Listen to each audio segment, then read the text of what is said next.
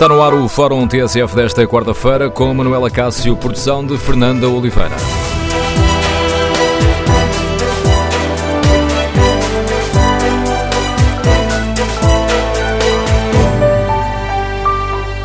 Ora, bom dia. Nesta quarta-feira, em que António Costa e Rui Rio assinam os primeiros acordos entre o PS e o PSD, queremos ouvir a sua opinião. Esta aproximação entre os dois maiores partidos vem ou não alterar o nosso xadrez político?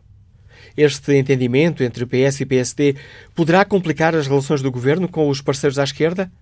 E que opinião tem? A estratégia de Rui Rio é a estratégia acertada ou, pelo contrário, considera que o PSD se devia distanciar mais do governo? Queremos ouvir a sua opinião. O número de telefone do Fórum é 808-202-173. 808-202-173. Se preferir participar no debate online, pode escrever aquilo que pensa sobre este tema no Facebook da TSF e na página da TSF na, na internet. Queremos ouvir a sua opinião.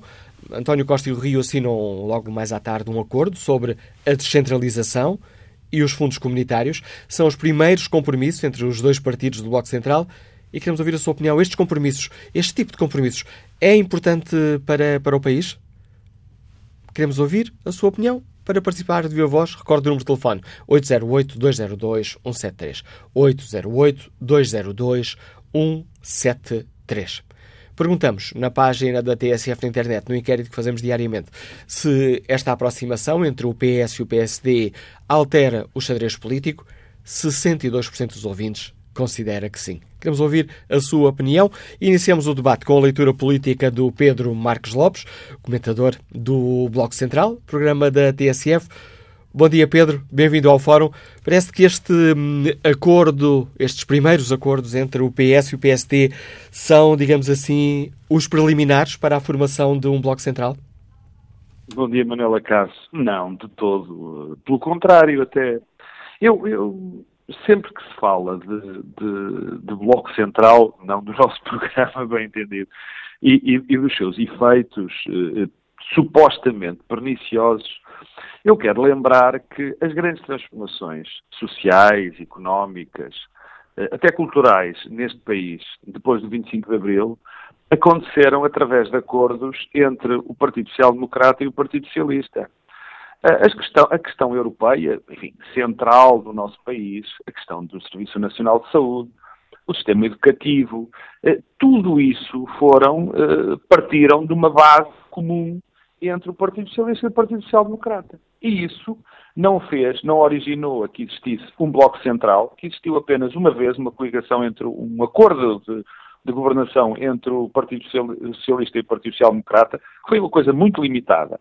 Esses acordos eh, eh, serviram, não serviram para juntar os dois partidos, esses dois partidos coexistiram como oposição, mas não, eh, não, não havendo necessidade de, de não fazer, de não ter acordos para questões estruturais, isso não impediu que eles fizessem oposição. Portanto, quando se acena uma espécie de, de monstro, uma espécie de fantasma, que, que é pelo facto de se fazerem eh, acordos uh, uh, vir aí o Bloco Central, isso está completamente, na minha opinião, e, na opinião de, de, de, António Costa e de Rodrigo, que já o disseram várias vezes, está completamente afastada a criação de, de, um, bloco, de um bloco central como solução de governo. E estes acordos serão importantes para, para o PSD? Podem podem fazer os eleitores olharem para o PSD como um partido com sentido de Estado ou podem ter o efeito contrário de eh, tornar o PSD indistinto do PS enquanto alternativa política importante? Bom, primeiro insisto na minha primeira, naquilo que disse em primeiro lugar, que é, nunca foi pelo facto de existirem acordos centrais, acordos estruturais, que uh, uh, as pessoas deixaram de saber uh, separar as águas, saber, deixaram de saber separar os, os, os, partidos. Mas concretamente em relação à tua pergunta, eu acho que isto, em primeiro lugar, em primeiro lugar, aumenta o prestígio dos partidos e da classe política em relação aos cidadãos. Esta, essa conflitualidade que nós todos, eu, eh, toda a comunicação social gosta de, de, enfim, de mostrar em, em determinadas alturas, eu, eu, tenho muitas, eh, muitas reservas em achar que as pessoas sentem também essa conflitualidade no seu dia a dia. Ou seja, o que eu quero dizer é o seguinte: eu acho que a comunidade, que os cidadãos ficam contentes em que, por existirem partidos que são capazes de ultrapassar as suas divergências e, em prol da comunidade, deixar os seus pontos de partida fixos e entrar em acordos que são bons para a comunidade. Ou seja, se as pessoas virem vantagens, por exemplo, nos acordos em relação à descentralização e nos fundos estruturais, os fundos comunitários, é evidente que eles vão, vão enfim, premiar os partidos por saírem dessas posições e pretenderem, através disto, eh, criar valor para a comunidade. Portanto, em primeiro lugar, isto cria prestígio para a política, cria prestígio para os partidos e, e isso é muito importante para, para a boa saúde da democracia. Concretamente, em relação a Rui Rio, eh, o sentido é o mesmo. Isto vai exatamente no mesmo sentido. Ou seja, eh, quem é que os eleitores do PSD, que tradicionalmente votam no PSD ou que pensam votar PSD, olham para o partido, olham para Rui Rio e dizem assim: bom, ele fez acordos, portanto eu não vou com o PS, e portanto eu não vou votar nele. Eu acho que não pensam assim, pensam é se este homem fez este, este, este, se ele fez estes acordos e que se acha, e todos achamos que eles são melhores eh, para a comunidade, é evidente que mais eh, vontade vai ter, provavelmente, de votar nem alguém que pensa primeiro no país, nos cidadãos e menos numa questão eh, de barricada, de quase trincheira, em função às outras, às outras forças políticas. E este acordo pode... Oh, Manel, Desculpa, este, ia perguntar se este acordo pode, digamos assim, introduzir aqui um grãozinho na engrenagem da, da geringonça. Já ouvimos Jórim Sousa dizer que, bom, eh, parece que está aqui a criar uma espécie de bloco central informal. Catarina Martins a critica Rui Rio, diz que é a voz daquela direita dos negócios que anseia pelo, pelo bloco central. Oh, oh, oh Manel, uh, uh, eu acho que este acordo deixa também este, estes acordos, repara, isto são acordos estruturais.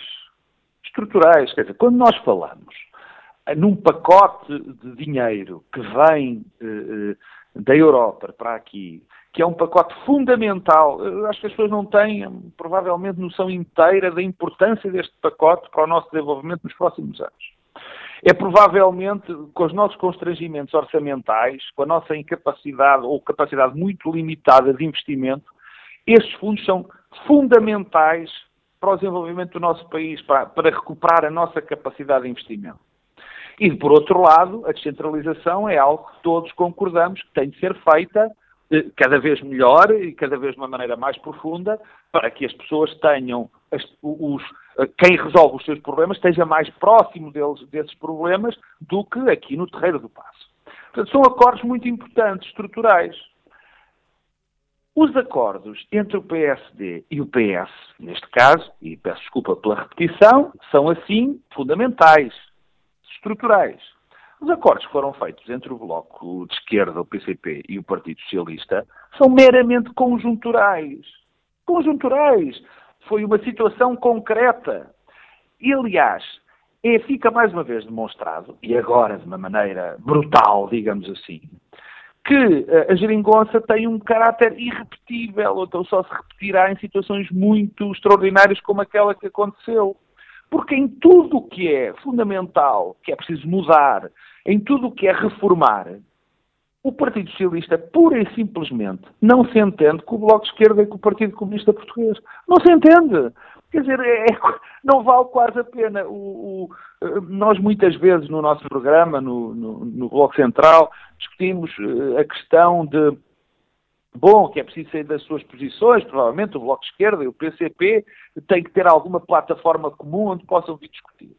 Todos os dias nós somos deparados com o facto de que não há essa plataforma comum, quer dizer, que se, fala que se falam linguagens diferentes entre esses três partidos, o Partido Socialista, o Bloco de Esquerda e o PCP. E isto reforça, estes acordos que vão ser hoje assinados, reforça de uma maneira, uh, repito, brutal essa ideia. Está lançado o debate no Fórum TSF com a análise do Pedro Marcos Lopes, que se senta na mesa do lado direito da mesa do Bloco Central, programa da TSF.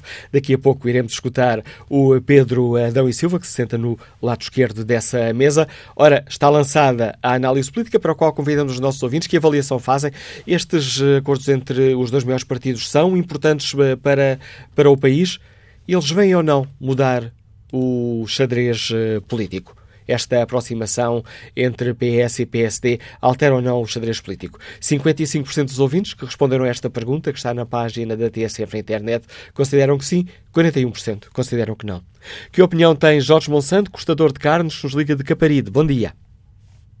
Bom dia, bom dia ao Fórum, bom dia ao Dr. Manuel Acácio, obrigado pela oportunidade que me deram, pela revolta de tudo o que eu tenho ouvido ao longo de 61 anos. E esse senhor Pedro, que acabou de fazer a retrospectiva, olha, tirou parte das palavras da boca.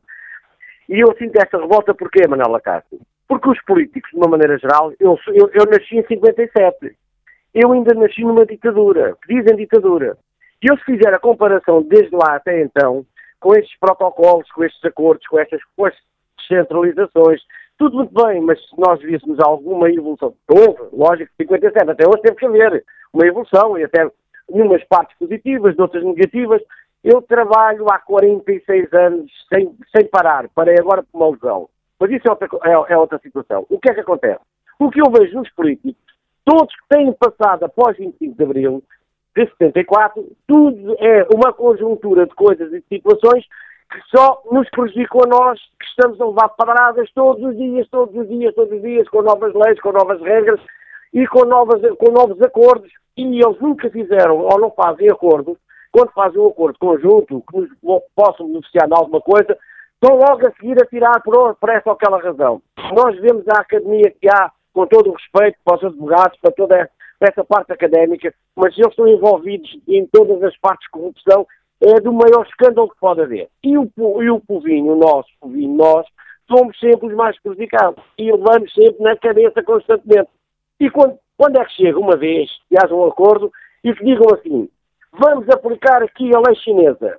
Todos os corruptos que vão, políticos que vão para o governo, são, são condenados à morte. Não estava lá nenhum. O Parlamento estava vazio. Porque, independentemente de serem todos sérios, mas se houver uma justiça, nós não temos pena de norte em Portugal, felizmente, mas se houvesse, e se fizessem o que fazem na China, eles não entravam lá, porque eles, não, eles são todos muito sérios, mas depois nós vemos, nós vemos como é que estão eh, os casos da, da justiça, onde nós temos um papel importante que é acreditar na nossa justiça. Eu não acredito na nossa justiça, tenho razões para isso e não vou falar agora aqui nelas. Mas eu não acredito na nossa justiça porque nós vemos o que é que os juízes fazem nestes grandes monopólios de pessoas com algum poder neste país e vejam as reformas deles, como é que eles têm as reformas, os corruptos a terem reformas. E já nos, estamos a, já nos estamos a afastar muito do tema hoje do Fórum, Jorge Monsanto, mas já fica clara a sua opinião quanto a estes, à importância ou não destes eh, acordos eh, políticos. Respeito aqui o debate online. Rogério Gonçalves escreve que esta aproximação é apenas oportunismo político.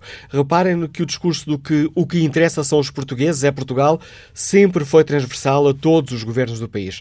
Uh, o que nos trouxe a 2011. Pois bem, discurso político com as consequências distanciadas da oratória, é a política que temos, é como costumo dizer, a política é como a TV, cada povo tem o que merece. Vamos agora ao encontro do eurodeputado do Partido Socialista, Francisco Assis. Doutor Francisco Assis, bom dia, bem-vindo ao Fórum TSF. Bom dia, uh, Tem sido uma das vozes críticas uh, dentro do Partido Socialista, vozes críticas quanto à geringonça. Permitam aqui a expressão, que já está já no, na linguagem comum da política. Como é que olha para, este, para estes acordos entre o PS e o PSD? Merece o seu, o seu aplauso? Bom, este tipo de acordos é, que, é o tipo de acordos até que eu acho que quanto mais partidos estiverem envolvidos, eh, melhor é. É evidentemente que merece aplauso este entendimento com o PSD, mas julgo que mesmo outros partidos poderiam participar neste uh, entendimento. Estamos a falar de duas questões estruturantes. Uma que tem que ver com a aplicação dos fundos uh, comunitários e apesar da democracia, evidentemente, viver do dissenso, das, das, divergências, ela também tem que, em certos momentos, apelar a alguns consensos, consensos sérios, evidentemente. E esses consensos uh, devem fazer-se, sobretudo, em áreas estruturantes, como é o caso dos fundos comunitários, a sua aplicação. Os fundos comunitários são essenciais para garantir investimento público uh, no país e é bom que haja uma preocupação muito grande com a qualidade desse mesmo investimento. Em segundo lugar, em relação à descentralização, estamos a falar de uma profunda reforma uh, do nosso modelo de organização política ou administrativa. Há um certo consenso no país sobre a necessidade de descentralizar. Creio que todos os partidos praticamente defendem essa via da descentralização. Defenderão caminhos diferentes, mas sendo possível apurar alguns consensos, julgo que isso que é vantajoso. Eu não colocaria este entendimento com o PSD, pelo menos nestes casos, como uma espécie de alternativa à atual solução que tem prevalecido em, em Portugal, mas diria que nestas áreas específicas faz todo o sentido que haja um esforço grande para promover um entendimento o mais amplo possível. Eu até confesso que este é um domínio em que eu penso que não seria impossível estabelecer um entendimento com outros, com, com, com partidos à esquerda e partidos mais, eh, mais à direita, uma vez que em Portugal há esse elemento, é o país está de tal maneira centralizado que não há nenhuma formação política relevante, isto é, com expressão parlamentar, que não defenda a necessidade de promover alguma forma de descentralização uh, do país. Depois, no concreto, ter-se-á que, procurar alcançar entendimentos. Mas, portanto, eu julgo interessante esta, esta, esta abertura, esta disponibilidade dos dois maiores uh, partidos políticos uh, e julgo mais ainda que seria interessante que ela fosse alargada a outros partidos. Acabas de dizer que não vê este, este, estes primeiros acordos entre os dois maiores partidos como uma alternativa à geringonça, mas como é que olha para o seu partido? sente que, utilizando aqui uma imagem, este, este caminho político, este percurso, neste percurso político, o Partido Socialista está a passar da esquerda para a faixa do centro ou não iria tão longe, Dr. Francisco Assis? Não, eu acho que o Partido Socialista nunca se afastou. A governação, há duas coisas. Uma coisa é o entendimento parlamentar eh, com o Bloco de Esquerda e com uh, o Partido Comunista. Outra coisa tem sido a ação do Governo. E, na verdade, a ação do Governo nunca se afastou de uma perspectiva de centro-esquerda, nomeadamente naquela que é talvez a questão mais importante, que é a questão uh, europeia, as opções fundamentais europeias e as opções em termos económicos e orçamentais. Aí este governo é claramente um governo de centro-esquerda, é um governo bastante uh, moderado, o que é espantoso até que o Bloco de Esquerda e o Partido Comunista tenham uh, mantido sempre o apoio a uma governação desta natureza, mas o governo não se afastou de facto, contrariamente até a algumas receios que eu próprio tive e, enunciei-os muito claramente na altura e a, minha, a, razão de ser da minha oposição a esta, a esta solução governativa é que entendia que as divergências eram eh, muito profundas e são insanáveis entre o PS e os partidos à esquerda em alguns aspectos fundamentais, não era outra, a minha divergência é essa, não, não tem nada contra eles, mas é, é, é na noção a construção de divergências. Essas divergências mantêm-se, mas isso não tem impedido que o Bloco de Esquerda e o, e o Partido Comunista sucessivamente aprovem aquele que é o documento fundamental da ANEM, que é o Orçamento do Estado, Orçamento do Estado em que estão plasmadas opções de política económica, de política orçamental, que são soluções extremamente eh, moderadas e que suscitam, aliás, o reconhecimento de todo o espaço moderado eh, europeu, seja o centro-esquerda, seja até o centro-direita. Portanto, do ponto de vista da governação, não acho que, que, o, que o Governo tenha que infletir, seja o que for, este é o caminho Uh, com outro aspecto em que podemos ter algumas dúvidas, mas este é no essencial o caminho uh, certo que está a ser uh, prosseguido, o que de certa maneira também facilitará a prazo um diálogo com um partido profundamente pró-europeísta como é o PSD. Porque aqui também há uma mudança. O PSD passou a estar disponível para falar. Até há pouco tempo não estava, por razões que nós conhecemos, porque havia o PSD estava um bocadinho dominado pela ideia de que tinha sido usurpada uma vitória eleitoral. E, enfim, essa era, era uma questão que, que, compreende, até do ponto de vista psicológico, entravou uma disputa, e, mas que na verdade estava a impedir o PSD de, de, de, ser um parceiro mais ativo na vida política portuguesa. Com esta nova liderança, mudou radicalmente essa situação. O Dr. Rui tem manifestado uma ampla disponibilidade para dialogar com o Governo e para se entender com, com, o Governo e com o Partido Socialista em vários eh, domínios, o que não significa, evidentemente, que vão ocorrer fazer um entendimento parlamentar. Isso, aliás, os blocos, como todas, também há certo consenso sobre a ideia de que o Bloco Central só se justifica em circunstâncias uh, excepcionais e pode eventualmente justificar-se numa circunstância excepcional, como já se justificou no passado. Mas isso é uma coisa. Outra coisa é perceber que há, de facto, muitos pontos de entendimento em matérias fundamentais entre PS e PSD e que vale a pena aprofundar esses entendimentos porque isso é, é útil para o país. Não é por uma razão de, de servir o interesse deste ou daquele. É útil, em geral, para o país que esses entendimentos se concretizem, que não inventemos também divergências artificiais. Divergências existem já, naturalmente, entre os dois partidos. Não vamos agora também projetar essas divergências para além daquilo que é racional e aceitável, porque isso prejudica o interesse uh, do país. E, portanto, há hoje uma outra disponibilidade, uma outra descrispação e uma outra abertura para o diálogo na, na vida política portuguesa que eu, francamente, julgo que uh, é muito útil à sociedade uh, portuguesa. Sei que tem uma manhã com uma agenda complicada, mas gostava de abusar da sua boa vontade para lhe perguntar ainda se considera que hum, estamos ou não, esta, esta aproximação com o Rui Rio uh, trazer uma nova estratégia para o PSD e esta aproximação entre os dois maiores partidos, se altera não de facto o nosso xadrez político? Basta uma peça de xadrez mover-se para alterar o xadrez político. Ora, o PSD não é só uma peça, é uma peça fundamental do xadrez político uh, português. Neste momento até o partido com maior representação parlamentar, embora esteja na, na oposição e, portanto, é evidente que uma alteração de comportamento do PSP como aquela que se está a verificar altera o xadrez eh, político eh, em Portugal e eu creio que isso já se percebe no comportamento dos vários partidos políticos, pelo menos ao nível do discurso político. Então, não sei se depois vai refletir em comportamentos eh, com efeitos práticos maiores, mas ao nível do discurso político é hoje muito claro que há um período até à, ao último congresso do PSD e um período novo que se inicia com o último congresso do PSD, isso parece absolutamente evidente. E pode haver também uma mudança de posicionamento de outras duas peças ou três peças do xadrez político, o Bloco, o PCP e os Verdes?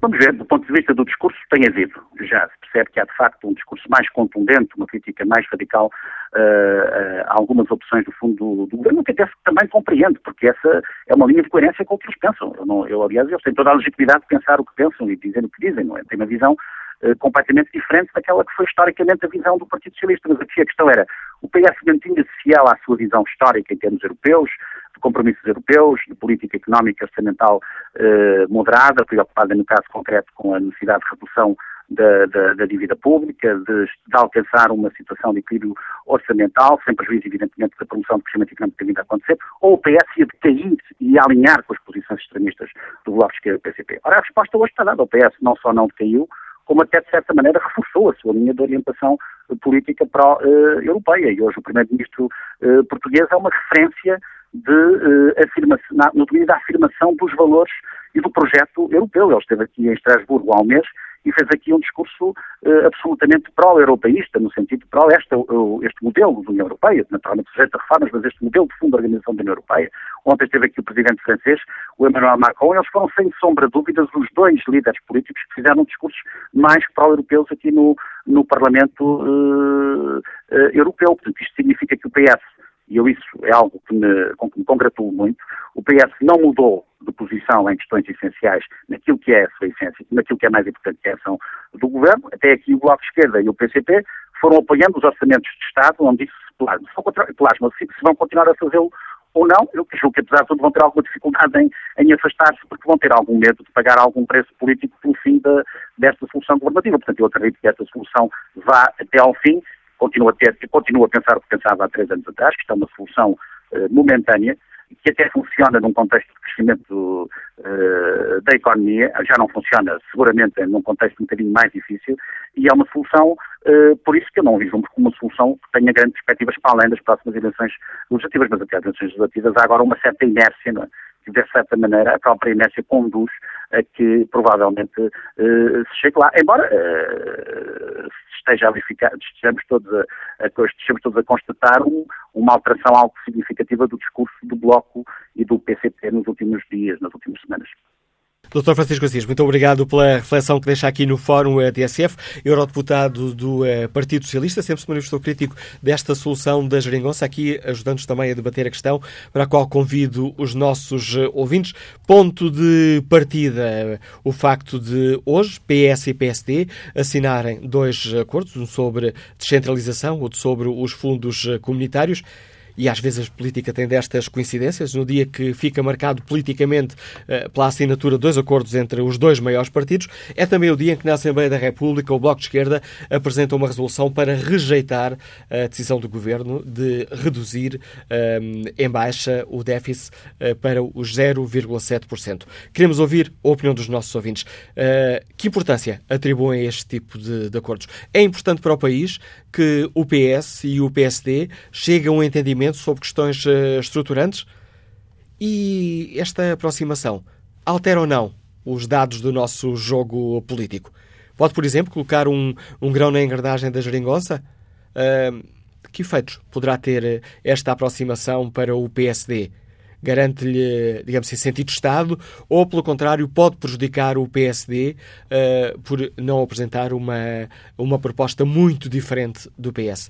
Queremos ouvir a sua opinião, as suas reflexões. Número de telefone do Fórum 808-202-173. 808-202-173. Bom dia, Armando Santos, está aposentado, liga-nos da Guarda. Qual é a sua opinião? Muito bom dia, Dr. Manuel Castro, bom dia aos ouvintes da TSF.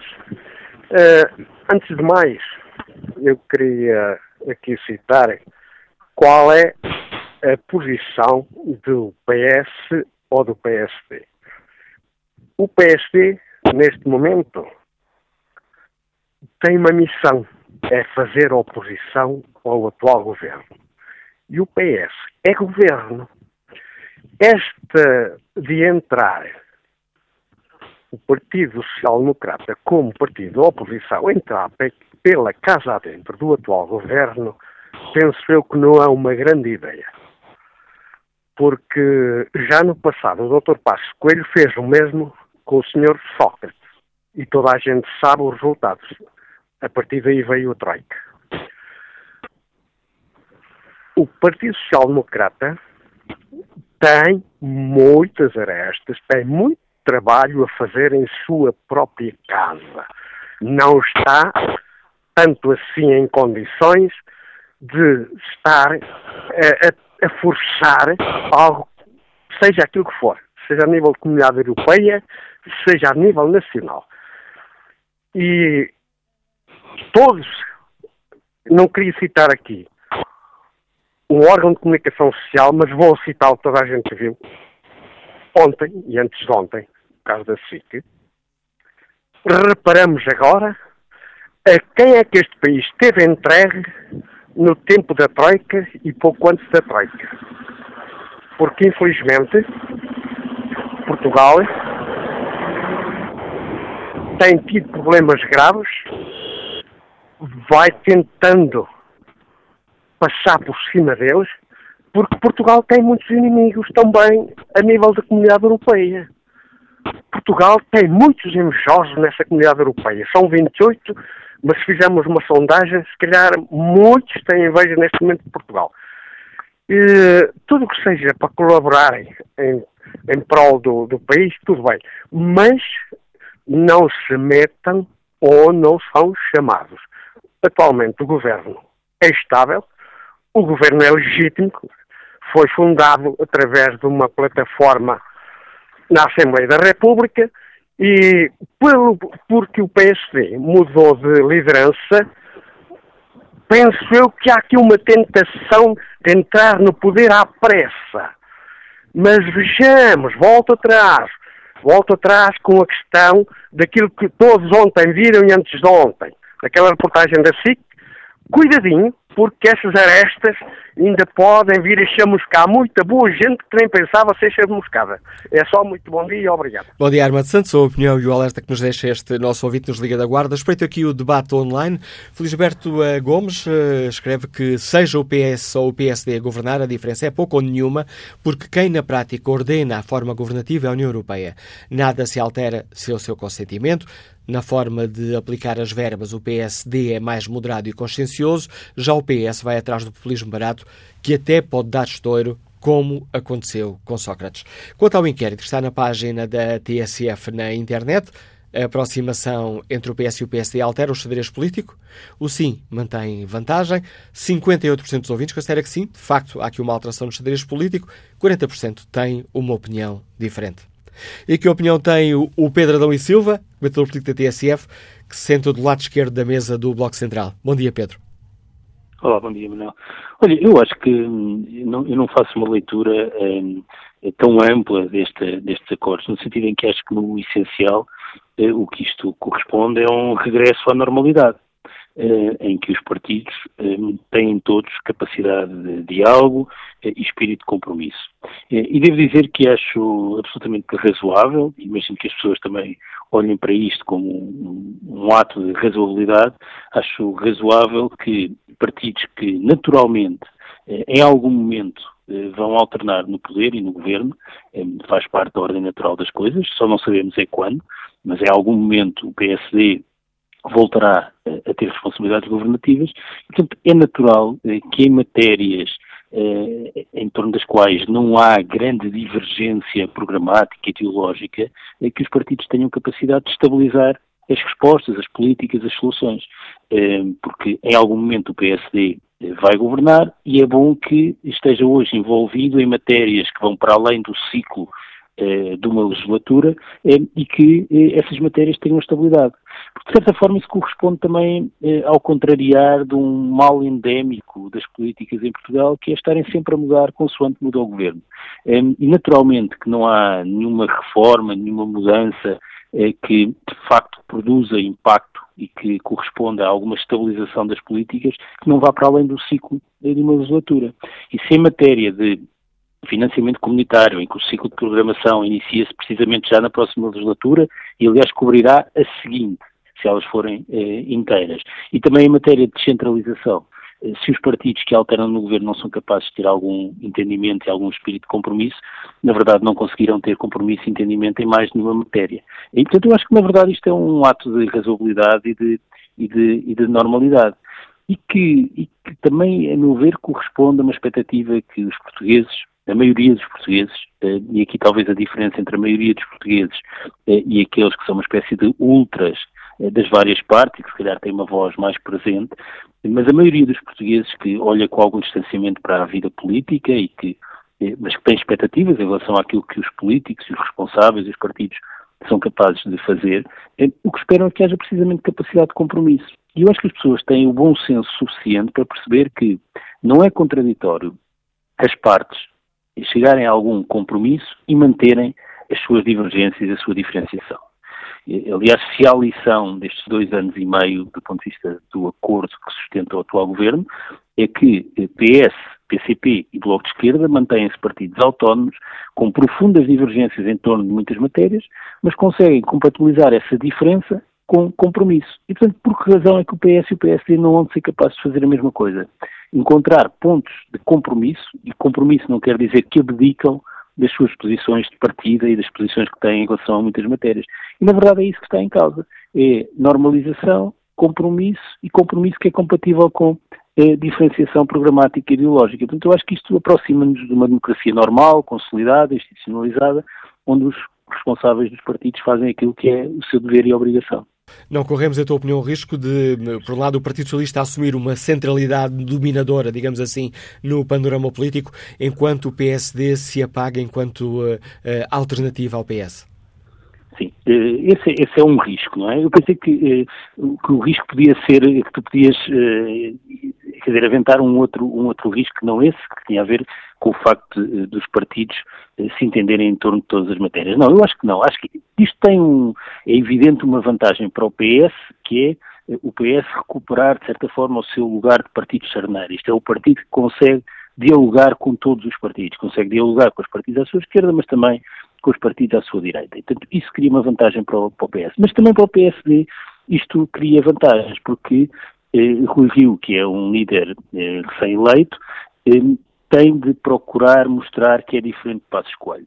Já o tem sugerido em matéria de políticas, mas agora também é capaz de mostrar que o PSD é um partido que assume o seu lugar na oposição e que tem responsabilidade e é capaz de chegar a entendimentos.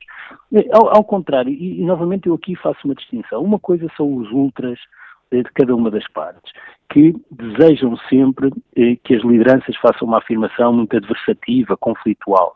Eh, aliás, toda a lógica também da comunicação social e da interpretação do debate público e do debate político em Portugal está muito formatada no sentido de privilegiar eh, esse lado adversativo, eh, a intensidade, a voz com que se responde eh, e com que se, eh, em que os diálogos, nomeadamente no Parlamento, decorrem. Mas eu não sei se é isso que os eleitores desejam, não sei se os eleitores não desejam precisamente que os partidos tenham capacidade de ter eh, alternativas programáticas, isto é, que sejam capazes de mostrar que são diferentes, mas ao mesmo tempo mostrar responsabilidade, quer quando estão no poder, quer quando estão eh, eh, na oposição. E é evidente que, quer quando se está no poder, quer quando se está na oposição, é muito tentador tentar esmagar o adversário ou ter uma postura muito fulanizada, adversativa, em que, em que não há disponibilidade nenhuma para dialogar ou consensualizar matéria nenhuma. Eu julgo que isto permeia também quem está na oposição. Acho que os portugueses percebem bem eh, o que é que Rui Rio está a querer fazer e que é diferente eh, daquele PSD que, a seguir às legislativas, não reconhecia a legitimidade eh, do governo. E como a maioria dos portugueses, independentemente de ter escolhido votar PS, PCP ou Bloco de Esquerda, reconhece a legitimidade do atual governo, eh, o PSD tem o próprio também de incorporar e, e, interiorizar essa, essa percepção que os portugueses têm. E, portanto, ir a jogo, ir a jogo não apenas eh, mostrando um caráter adversativo e crítico da governação, deve fazê-lo naturalmente e é fundamental que o faça, mas também percebendo que há matérias em que o próprio PSD, quando regressar ao poder, beneficiará do facto de ter mostrado a capacidade de compromisso e de entendimento. Há outras que ficarão certamente fora, quer dizer, não é incompatível o PSD e o PS chegarem a entendimento agora naquilo que tem a ver com a descentralização eh, e com eh, eh, aquilo que vai ser a posição negocial de Portugal em relação ao próximo período de financiamentos, o que é disso apenas que estamos a falar, é manter divergências naquilo que tem a ver com a política de saúde, de educação, de proteção social. Portanto, há espaço para todas as, as, as posições. Agora, não vejo que isto seja penalizador eh, eh, do PSD, bem pelo contrário. Já temos aqui apenas um minuto e meio de programa nesta primeira parte. Nos gostava ainda de perguntar a eh, Pedro e Silva se, este, se esta aproximação nestas duas questões estruturais não poderá complicar o diálogo do PS com os partidos à esquerda. Bom, pode complicar no sentido em que dá aqui um incentivo aos partidos à esquerda para extremarem as suas posições, porque eventualmente a viabilidade e a aprovação, nomeadamente a estratégia orçamental, pode não depender apenas do PCP e do Bloco de Esquerda. Eu julgo que isso não é verdade, ou seja, isto não se traduz numa disponibilidade do PSD para uh, viabilizar orçamentos. Uh, mas, por outro lado, e, por isso também confere margem negocial ao, ao, ao, Governo, porque o Governo, no fundo, pode ter aqui alguma expectativa de que, se o PCP e o Bloco de Esquerda não estiverem disponíveis para aprovar o orçamento de 2019, é na verdade disso que estamos a falar, é o que resta para tornar esta legislatura viável até uh, uh, ao fim, o PSD poderia ter essa disponibilidade. Eu julgo que a questão não se vai colocar e, portanto, naquilo que é uh, um aspecto essencial deste ciclo de governação, que é a aprovação dos orçamentos, e é aí que reside o acordo entre os partidos, ou o orçamento é aprovado e viabilizado pelo PCP e pelo Bloco, ou não é aprovado e teremos uma crise política. Portanto, eu devo dizer que acho que essa possibilidade de haver aqui um cenário alternativo de viabilização do orçamento eh, com o PSD não é uma, uma possibilidade real. Com a análise do Pedro Adão e Silva, chegamos ao fim da primeira parte do Fórum TSF, que tomaremos este debate já a seguir ao Noticiário das 11. Avançamos para a segunda parte do Fórum TSF, edição de Manuela Cássio, produção de Fernando Oliveira.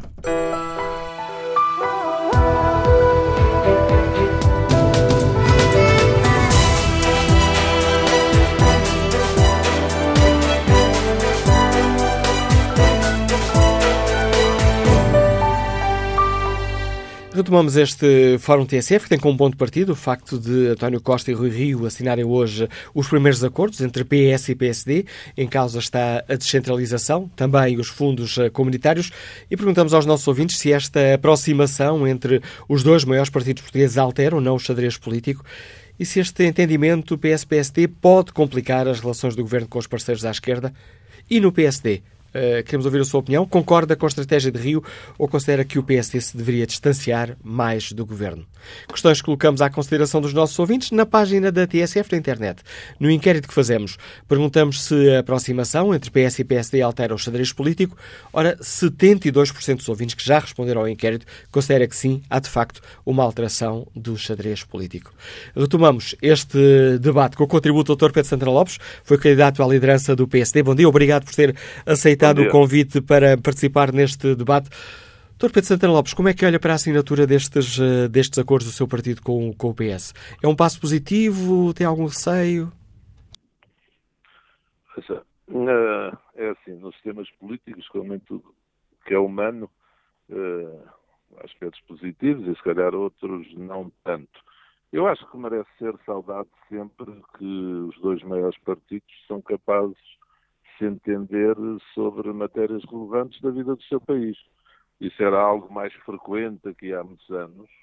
Uh, devo dizer que, pronto, acontece mais quando está o PSD na oposição do que quando está o Partido Socialista.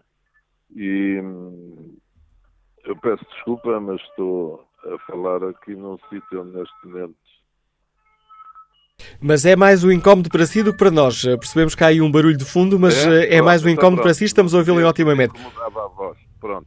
Mas uh, isso merece ser saudado e é positivo. A questão é Algumas. Eu, o que eu vou dizer, eu não quero que seja tomado como crítica, não é essa a intenção. Estou a dizer aquilo que penso. É bom o PSD e o PS entenderem-se. Isso tem o significado político que tem. No momento em que acontece, em que há de facto algumas fissuras, como pessoalmente, e não só eu, muita gente admitiu que pudesse acontecer quando se aproximasse o orçamento para 2019.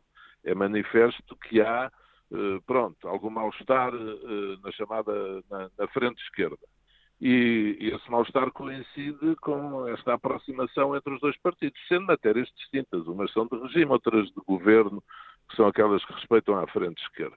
Agora, são matérias muito importantes, obviamente, centralização, e o que era bom sabermos, ainda não sabemos, é envolve também a cor sobre as finanças locais, porque descentralizar competências sem a questão do envelope financeiro, obviamente, não faz sentido.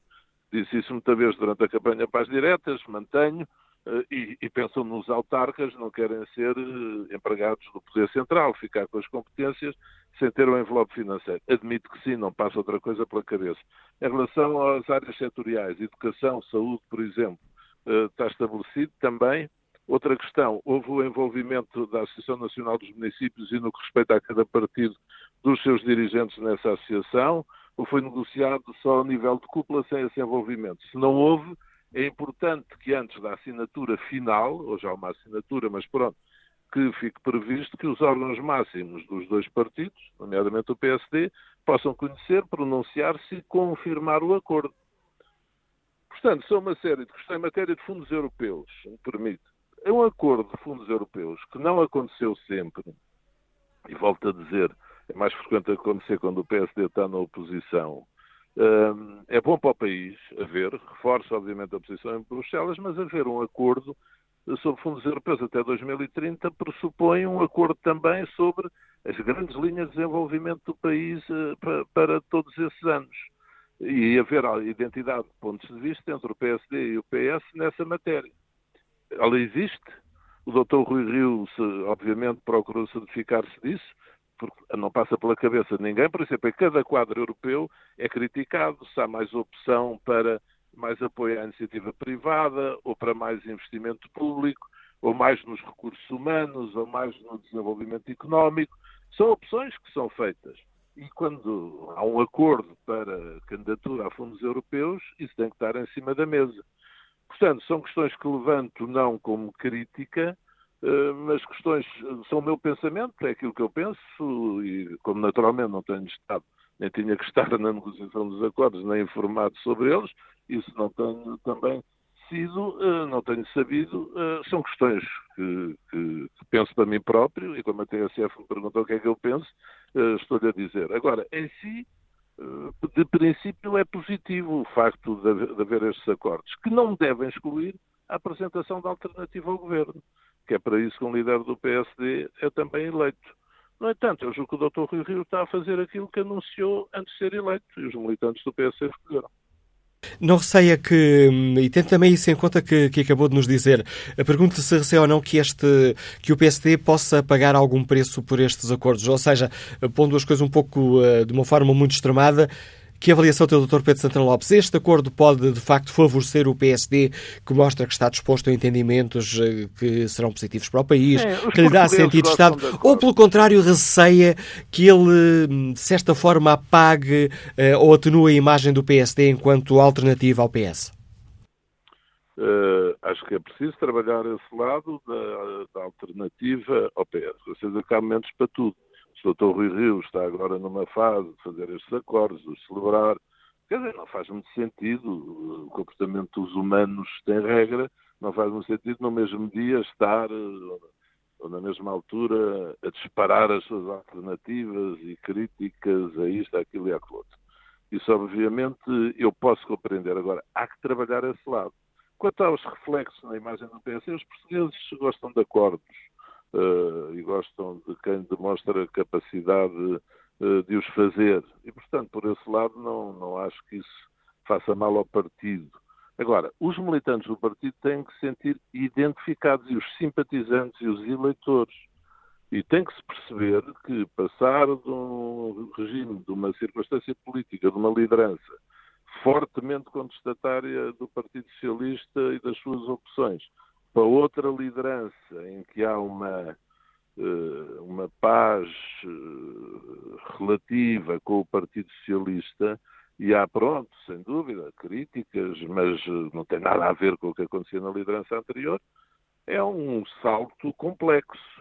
E os, os militantes do partido precisam de sentir, todos os partidos, essa identificação com aquilo que as suas lideranças fazem. No entanto, o Dr. Rui Rio volta a dizer, não enganou ninguém. Ele disse que ia seguir este caminho, que ia fazer isto, e os militantes do partido escolheram, uh, por uma maioria não larga, mas a democracia ganha-se por um voto. E, portanto, mesmo por um voto, quando se ganha, ganha-se bem. E o Dr. Rui Rio está a fazer aquilo que anunciou.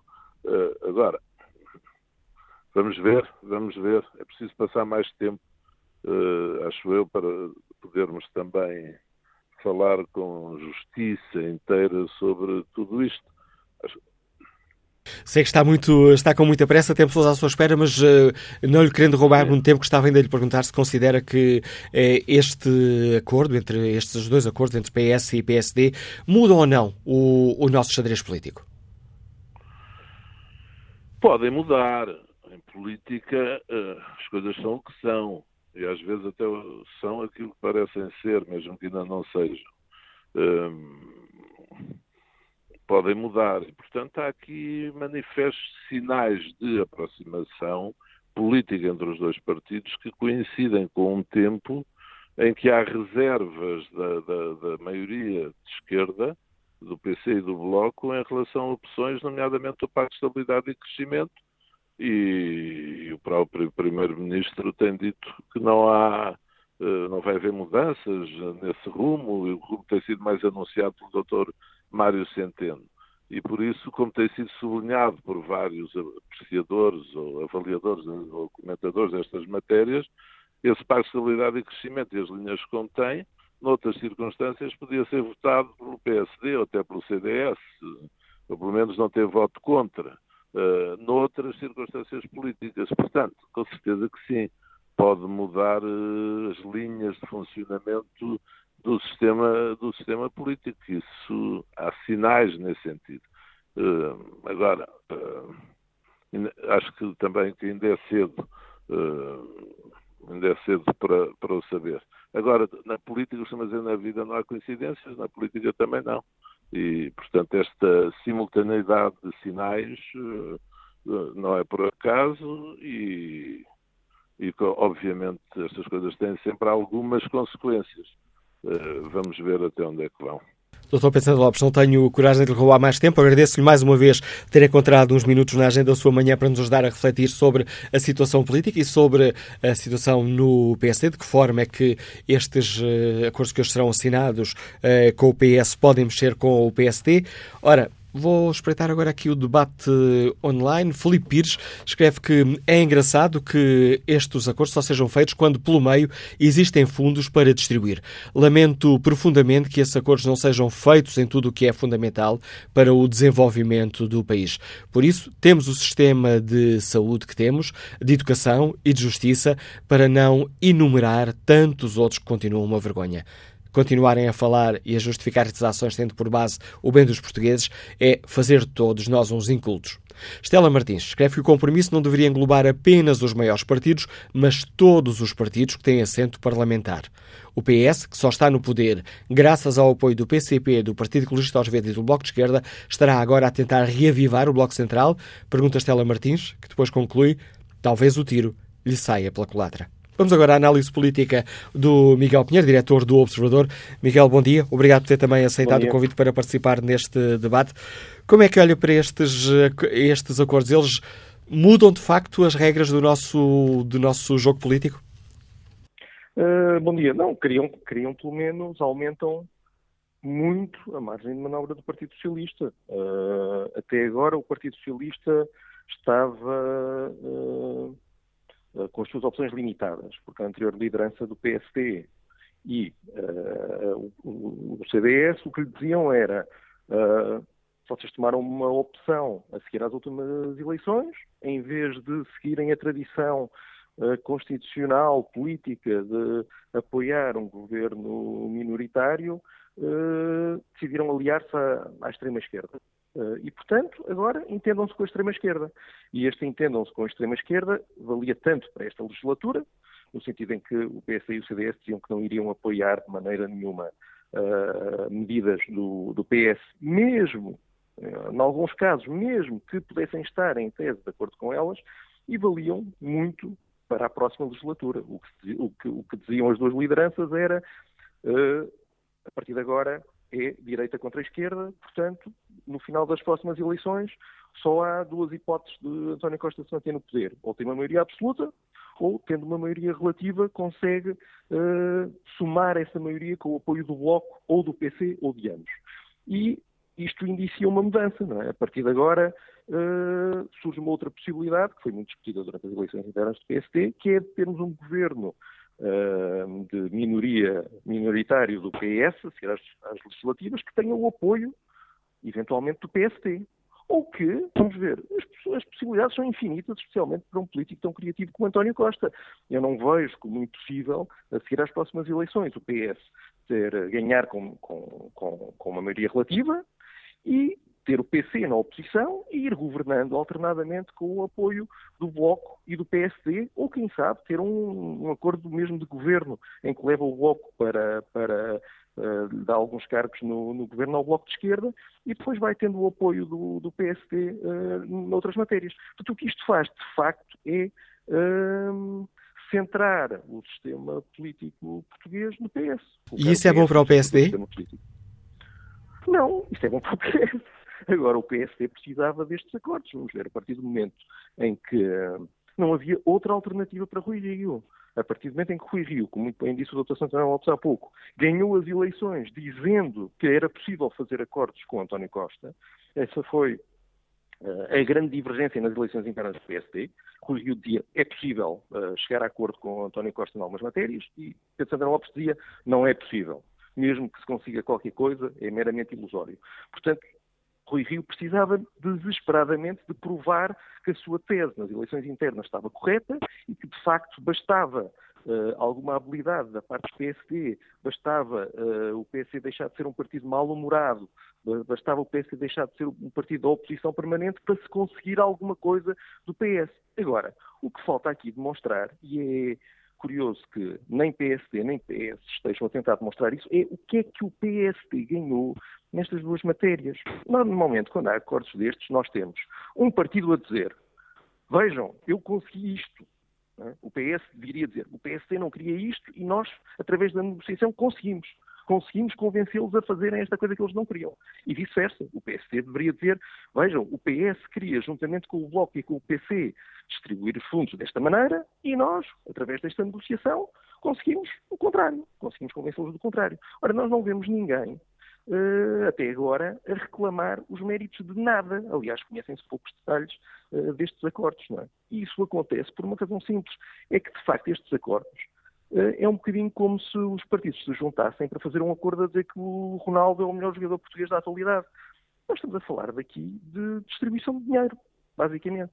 E os acordos de regime são desesperadamente necessários, não é quando há uma abundância de dinheiro, é quando há falta de dinheiro, como, por exemplo, na segurança social, ou quando se vai contra interesses instalados. É? Quando é preciso tirar dinheiro ou poder a determinados interesses instalados, como poderia ser no caso da justiça. Ora, em relação a isso, não há sequer notícia de acordos. O que se diz, e o que já disse o Primeiro-Ministro, é que isso, enfim, depois da legislatura, uh, logo veremos, por um lado, e por outro lado diz que, bom, para isso também temos que falar com, uh, com o Bloco de Esquerda e com o Partido Comunista. Ora, como é óbvio, é impossível, né? se é um acordo que vale a pena, é impossível que todos, uh, que haja uma unanimidade. Não, não, é assim na vida, não é assim na política. Não, não é possível ter o Partido Comunista e o PSD e o CDS de acordo em relação a uma matéria que divide a sociedade. É? E é por isso que a esses acordos não se, não se vai agora. É? Estes acordos são, são uma boa coreografia que ajuda politicamente o líder do PS, porque dá mais margem de manobra, e o líder do PSC, porque arruma definitivamente o fantasma de que ele poderia fracassar de alguma forma e ser humilhado ao tentar fechar um acordo com António Costa e fracassar. Não é? Isso seria uma humilhação suprema e uh, retiraria toda a legitimidade política de Rui Rio. Assim, esse problema está sanado. E como é que a geringonça fica, nesse, fica neste cenário, Miguel Pinheiro? Fica como sempre esteve, numa tensão, uh, numa tensão uh, ora mais equilibrada, ora mais desequilibrada. É? A geringonça vive, uh, só pode viver em tensão, não, é? não, pode viver de outra, de outra maneira, porque o, principalmente o PC tem muito receio daquilo que o seu eleitorado possa, possa a determinada altura descolar desta opção. É? é evidente que até agora uh, tanto os dirigentes do PC como o eleitorado estiveram unidos neste objetivo de primeiro, tirar a direita do poder, segundo, impedir que a direita volte ao poder, é? e isso até agora tem funcionado muito porque, por causa do fantasma de Pedro Passos Coelho, mas quer dizer, nunca se sabe quando é que isso vai, quando é que isso vai começar a deslaçar, não é? E, portanto, isto vive todos eles sabem, tanto o PC como o Bloco como o PS sabem que isto ia ser uma aventura de tensão. É? E que isto ia ser um, não ia ser uma coisa muito pacífica, sempre todos aos abraços e a dizerem que estavam, que estavam de acordo. Claro, isto aqui introduz mais um elemento, que é a tal possibilidade de António Costa, isto liberta António Costa, né? como, como eu disse há bocadinho. E, e, isso, obviamente, que cria um problema para o Bloco e para o, para o, PC. O Bloco e o PC achavam que tinham António Costa amarrado a um canto e agora ele conseguiu uh, libertar-se um bocadinho. Uh, e por isso a tensão, a tensão aumenta, como aliás aumentaria uh, na, nas vésperas das legislativas, é? Mas, quer dizer, isto não vai impedir seguramente a hipótese de haver uma geringonça 2 se isso for de encontro aos interesses de, de António Costa. Obrigado pela participação neste Fórum TSF, Miguel Pinheiro, análise do diretor do jornal online Observador, ajudando-nos aqui um, com este olhar atento a formar opinião sobre a importância ou não destes acordos entre PS e PSD, o que é que isto pode trazer ao nosso eh, xadrez eh, político. Bom dia, doutor Henrique Neto, empresário, Liga-nos Lisboa. Qual é a sua opinião? Bom dia, Manuela Cássio, bom dia ao Fórum. A, a, minha opinião em relação a este acordo é positiva. Eu estou de acordo e regozijo-me até porque isto aconteça. A, a, a, razão é simples. Eu não vejo isto como, uh, sob o ângulo partidário, eu vejo isto sob o ângulo defesa nacional. E o facto, como eu disse desde o início, e como a realidade demonstrou, a atual solução governativa uh, não permitia grandes mudanças uh, nem grandes reformas, que são urgentes, porque outros países já fizeram essas reformas, muitos deles pequenos como nós, uh, ou relativamente pequenos, ou até mais pequenos, como o caso da Irlanda, e têm um crescimento económico completamente diferente, porque nós, por razões partidárias, há anos que andamos a marcar passo. E, portanto, a, a, a, se não fosse pela via deste acordo, acabaria a legislatura sem praticamente grandes mudanças, nomeadamente na administração pública, na saúde, na justiça, na educação e mudanças que são necessárias. Agora, uma coisa é estar de acordo que o PSD e o PS entendam para fazer, para fazer algumas reformas e mudanças, outra coisa é saber qual é o modelo, a orientação dessas mudanças. Uh, ainda é cedo para falar nisso, mas uh, digamos, os partidos políticos portugueses e os governos ao longo dos últimos 20 anos não mostraram muita sabedoria nas decisões que tomaram. Eh, eu dou exemplos, privilegiar os produtos não uh, transacionáveis em vez dos produtos transacionáveis, privilegiaram a rodovia em vez da ferrovia, privilegiaram o mercado interno em vez das exportações, que são determinantes para o nosso futuro, etc., ou, ou no investimento estrangeiro. Ou seja, uh, uh, como digo, uma coisa é uh, um acordo, outra coisa é a qualidade das reformas. E eu dou um exemplo. Por exemplo, na questão dos fundos comunitários. É absolutamente essencial saber para que é que vão, ou para que servem os fundos comunitários, onde vão ser gastos. Ora, uh, os projetos de, de, investimento público do Partido Socialista estão errados, ambos. Quer o aeroporto do Barreiro, quer a chamada modernização das linhas ferroviárias em Vitória Ibérica, quando nós precisamos de ligações à Europa, não faz nenhum sentido. Uh, aliás, sabemos que não faz sentido, até pela experiência que temos na linha do Norte, em que gastámos muitos milhares de milhões de euros e ficámos com uma linha ferroviária velha. Uh, finalmente, uh, reconheço, ou penso, melhor dizendo, que o PSD fez mal em fazer o acordo, e isto do ponto de vista do PSD, uh, em fazer o acordo sem antes ter publicamente expressado qual era as suas posições. Ou seja, que os portugueses soubessem o que é que o PSD defendia, já sabíamos o que é que o PS defende, uh, pela prática política, em que muitas coisas foram certas, outras nem tanto, uh, e, portanto, os portugueses podiam agora, quando vão ler os acordos, uh, fazerem o seu juízo sobre a qualidade das decisões que foram tomadas, que é aquilo, como disse, que receio. Ora, não sendo isso que acontece, cada um dos partidos pode reivindicar para si uh, os méritos eh, do, do, acordo e, eventualmente, uh, culpar o partido contrário com os méritos. Eu não acredito, portanto, para terminar, que estes acordos uh, terminem com a luta política e às vezes até o excesso de luta política que existe entre os partidos portugueses. Muito obrigado. Obrigado, Henrique Neto, pela participação no Fórum. Que opinião tem o empresário António Silva, que nos escuta em Lisboa? Bom dia. Bom dia. Ô oh, Manela Cássio, eu, a primeira coisa que, que é uma boa bom, bom dia ao Fórum também, é uma crítica. Eu penso assim neste momento, juntar a descentralização com os fundos estruturais, eu acho que só a descentralização merecia um fórum. Eu sei que já teve muitos, mas se calhar estava na altura de voltar a ter. O problema é que ainda não sabemos o que é que está no acordo. Eu compreendo isso, compreendo isso. Porque este país precisa urgentemente de uma regionalização à séria.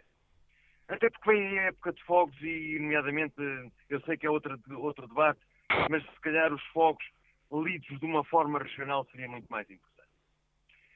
Quanto aos acordos, contra os acordos, epá, os acordos eu acho que é muito mais importante ter um acordo, nomeadamente sobre investimento público, que se prende com, com o dinheiro que vem de Bruxelas, do que, se calhar, este acordo de cura assim, isto não é notícia.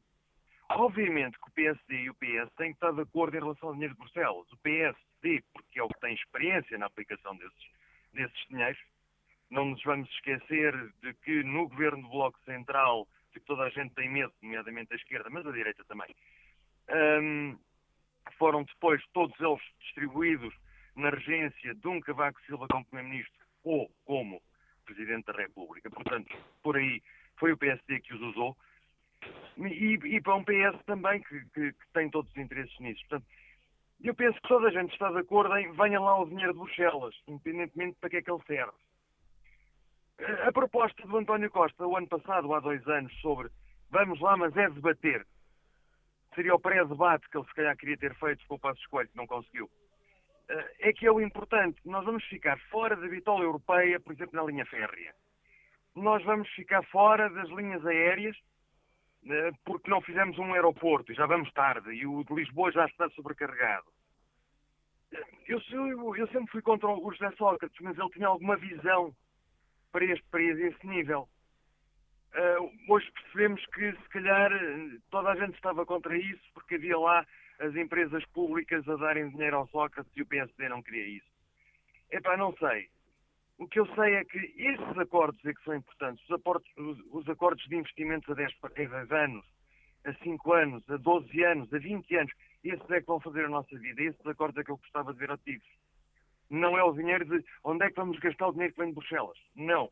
É onde é que vamos investir em Portugal para que este país, daqui a 20 anos ou daqui a 30 anos, seja um país sustentável numa nova Europa, se é que a Europa lá vai chegar.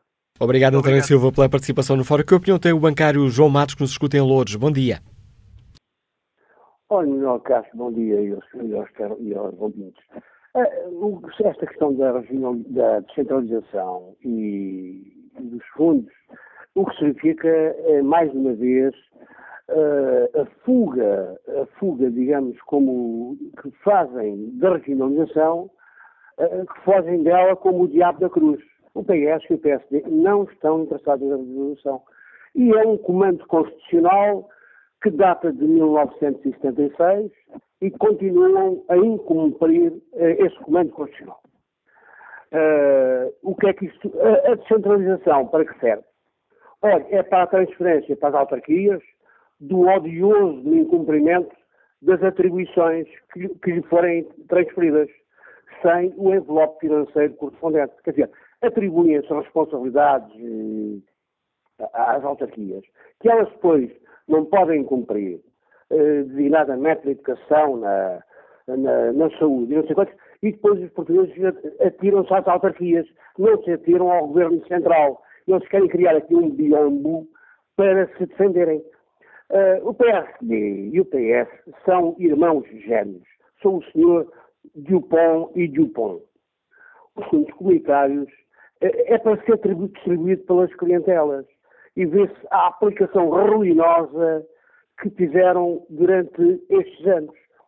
E o reverso disto tudo é a dívida monstruosa do país que estes senhores criaram, não criando, digamos, uh, a nossa soberania alimentar, a nossa soberania uh, em diversos pontos, até, até demográfica. Portugal está uh, com um déficit demográfico que é um resultado dessas políticas do Bloco Central, portanto, da direita. Uh, encontramos esta política na destruição da PT, na entrega dos setores estratégicos a setores privados e ao estrangeiro. Portanto, eles estão unidos no caminho da, destrui da, da destruição do país, da soberania nacional. E veja-se que encontramos sempre o Bloco Central em tantas coisas más, eh, por exemplo, até encontramos o Bloco Central agora, recentemente, eh, no caso dos deputados de, dos Açores e da Madeira, com aquele uso indevido da, daqueles uh, benefícios. Portanto, os portugueses não podem esperar nada de bom destes acordos em que o PS se encosta à direita ou a direita se encosta ao PS, fundidos no mesmo de, ao serviço do, do grande capital, Uh, e os portugueses têm que romper com essa política, de, digamos, de, que, uh, que, que, que, nos leva a um novo alcácer adquirido. E, portanto, mas isso pode ser interrompido. Os portugueses têm alternativa, não têm que estar a ser reféns, sequestrados por essa política de afundamento que retira a esperança e que nos conduz a novas escravidões. A análise, a análise e a opinião de João Matos e a partir também disto que acabamos de ouvir, inicio agora a conversa com o Anselmo Crespo, editor de política da TSF. Bom dia, Anselmo. Esta aproximação entre os dois maiores partidos pode hum, agravar o atrito que já é audível e visível nos partidos uh, da geringonça? Pode, mas é, mas é apenas um, de aparência, porque esse atrito uh, interessa ao Bloco de Esquerda e ao Partido Comunista que exista cada vez mais atrito com o Partido Socialista à medida que nos vamos aproximando do período eleitoral. E, portanto, tudo o que seja pretexto para criar esse atrito ou para aumentar esse atrito, o Bloco de Esquerda e o Partido Comunista não o vão perder e uh, posso estar muito enganado, mas acho que vamos sentir já isso uh, esta tarde no debate quinzenal. Dito isto, esta aproximação do PSD ao, Bloco de, ao Partido Socialista, uh, sobretudo nestas duas matérias consideradas mais estruturantes, não, não é exatamente uma surpresa para ninguém. Rui Rio disse-o desde o início e, desse ponto de vista, é absolutamente coerente com aquilo que ele defendeu mesmo durante as primárias do PSD. E seria também muito mais difícil para o Bloco de Esquerda ou para o Partido Comunista uh, conseguirem chegar a acordo com o Partido Socialista nestas duas matérias. Primeiro, porque a visão da Europa do Bloco de Esquerda e do Partido Comunista estão, está a milhas de distância da visão do Partido Socialista. E segundo, porque no caso da descentralização, onde eu até acho que aqui e ali talvez fosse possível encontrar ali uma margem uh, de aproximação, a verdade é que uh, nestas duas matérias o Partido Socialista e o Partido Social Democrata estão historicamente muito mais próximos, têm muito mais pontos em comum e, portanto, é, é útil para o país, independentemente das leituras políticas que se possam fazer a seguir, é óbvio que é útil para o país que estes dois partidos se entendam nestas duas matérias tão importantes. Era, aliás, importante que este, sobretudo no caso da descentralização, eh, que, que houvesse um consenso o mais alargado possível para não andarmos sempre com o avança e recua de mudanças de ciclos políticos e para que o país, de facto, por uma vez, fizesse uma verdadeira descentralização que, que é algo que andamos a, a defender há muitos anos, mas que depois, na verdade, não acontece. Há pouco aqui na abertura da, da segunda hora do Fórum TSF, Pedro Santana Lopes uh, dizia que é preciso reforçar a ideia de, de alternativa e os militantes uh, precisam de se sentir identificados, dizendo depois Santana Lopes que há aqui uma mudança de caminho, o termo que ele usou foi uma paz relativa com, com, com o PS. Anselmo, que, que, de que forma é que esta, estes acordos, aqui em duas áreas muito limitadas, estruturantes, e que têm muito a ver também com um lado de centralização, outra política europeia, pode mexer com, com, com o PSD? Pode dar ao PSD um sentido de Estado de quem se preocupa com o bem dos portugueses? Ou pode subalternizar o PSD face ao PS?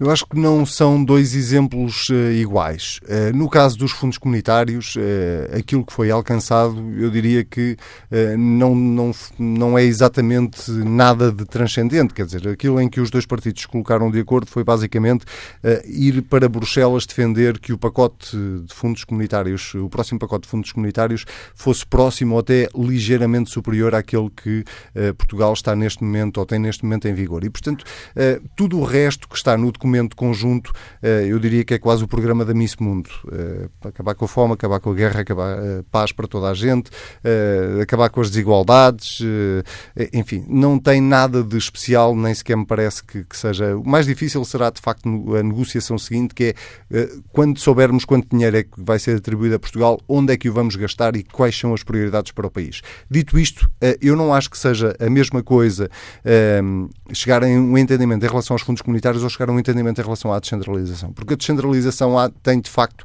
eh, muitas eh, pontas soltas e muitas, eh, muitos pontos de vista divergentes. Estamos a falar de dois partidos com uma implantação autárquica muito forte, quer o Partido Socialista, quer o Partido Social Democrata, e portanto eu acho que esta matéria da descentralização, que não é pacífica dentro dos próprios partidos, vai provocar provavelmente, vai ter um impacto político, sobretudo no PSD, muito maior do que teve a, negociação em relação aos fundos comunitários. E é óbvio que isto dá ao PSD essa ideia de sentido de Estado do partido que está a colocar os interesses do país à frente dos uh, seus próprios interesses. O problema, e eu acho que era também um bocadinho aí que Santana Lopes queria chegar, o problema é tudo o resto e a forma como Rui Rio está a fazer oposição em relação a todas as outras matérias. E aí eh, parece muito evidente que Rui Rio tem sido eu não, não diria equívoco, mas tem sido muito oscilante e que ainda ninguém percebeu exatamente qual é a alternativa que Rui Rio defende para o país. Eh, porque eh, tão depressa ele está a falar dos aumentos para a função pública e de repente parece que estamos, estamos a olhar para Rui Rio e podíamos estar a ouvir Jerónimo de Sousa ou Catarina Martins a falar, porque Rui Rio foi buscar eh, parte da agenda que tipicamente era a agenda dos partidos mais à esquerda. Ninguém fala de impostos. O tema dos impostos desapareceu. Ninguém defende que eram que era uma agenda, sobretudo a descida da carga fiscal para, para as empresas, uh, só o CDS é que ficou a defender isso. O PSD deixou cair por completo, pelo menos até agora, uh, esse tema. E, portanto, Rui Rio tem, uh, das poucas aparições públicas que vai fazendo, vai fazendo um tipo de oposição que faz com que ninguém tenha muito claro na cabeça, eu duvido que algum português hoje em dia tenha claro na cabeça qual é o plano alternativo que o Rui Rio tem para o país. É verdade, ele apresentou o Conselho Estratégico, que, tem esse modelo uh, muito atípico de ter um coordenador e um porta-voz para cada uma das áreas. É verdade que esse Conselho Estratégico terá que trabalhar uh, e apresentar uh, um resultado desse trabalho, mas também é verdade que o PSD não pode dar só luxo de ficar agora meses à espera das conclusões desse Conselho Estratégico para ir fazendo oposição. E, portanto, é aí na forma como o Rui Rio uh, tem feito oposição, que eu acho que uh, pode residir o principal problema, porque uh, na, na, na, decisão de, de, de, chegar a um consenso com o Partido Socialista em relação a estas duas matérias, eu parece-me que o país tem muito a ganhar com isso, mesmo que isso possa ter alguns estilhaços políticos uh, para o próprio PSD. Análise do Anselmo Crespo, editor de política da TSF, subdiretor da TSF, já nesta fase final deste debate que hoje fazemos e para o qual convido ainda o empresário Jorge Silva, que está em viagem. Bom dia. Bom dia. Uh, eu, por acaso, calhei de falar agora de Residencial Crespo e, contrariamente ao que, ao que ele disse, eu acho que consegue-se perceber perfeitamente a posição política de Rui Rio. Eu acho que a posição política de Rui Rio está a ser muito inteligente, porque ele está a entrar em áreas que eram consideradas vacas sagradas da esquerda e que não são. Não são de forma alguma. Aliás, a entrada de Rui Rio no PST foi uma ruptura completa, foi mesmo uma ruptura, na minha perspectiva, com o caminho que o, que o partido estava a trilhar com Passos Coelho. E eu movo-me na área política da social-democracia, uh, fui apoiante de, de Passos Coelho, não acho que a entrada de Rui Rio seja perniciosa para o partido e muito menos para o país. Acho que esta mudança foi benéfica, porque Passos Coelho não tinha condições para, para continuar o seu combate político, estava muito agarrado a uma vitória que se transformou em derrota e que foi muito difícil de aceitar, e eu isso percebo, mas havia que seguir em frente. Para seguir em frente tinha que ser com outro personagem. E ainda bem que veio uma personagem diferente. Porque para vir uma pessoa que fosse parecida com Passos Coelho, como por exemplo Luís Montenegro, nada iria mudar. Portanto, iria tudo continuar no mesmo tipo de discurso. Esta ruptura, na minha perspectiva, pode ser muito benéfica para, para, para o PSD, porque, por exemplo, eh, mais uma vez, contrariamente ao que disse Anselmo Crespo, se nós ouvirmos as ideias de, de Rui Rio, há aqui ideias novas. Por exemplo, ele quando falou que era muito importante que soubesse quais são os principais devedores da Caixa Geral de Depósitos, eu acho que o que ele diz qualquer, qualquer português gostaria de, de o saber. Acho que era um, era um dever elementar uh, divulgar os principais devedores do Banco Público. E parece que há aí uma caixinha de segredo à volta disto e, e ninguém consegue saber quem são realmente as pessoas que devem milhões ou as empresas que devem milhões ao, ao Banco Público, que ao fim e ao cabo nós todos ajudamos a sustentar. E, portanto, isto foi um assunto que é um assunto muito importante e que foi levantado por Rui Rio. Mesmo esta questão dos aumentos da função pública, não percebo como é que Anselmo Crespo diz que isto é um assunto que é de esquerda. Não é de esquerda. Todas as pessoas percebem que os funcionários públicos têm direito a ser aumentados. Não estou a perceber porque é que há esta divisão ideológica que só os partidos de esquerda é que podem pedir aumentos para a função pública. Isto não faz sentido nenhum hoje em dia. Obrigado, Jorge Silva, pela sua participação. Pensei que já tinha terminado. Diga, diga. Eu ia só terminar muito brevemente.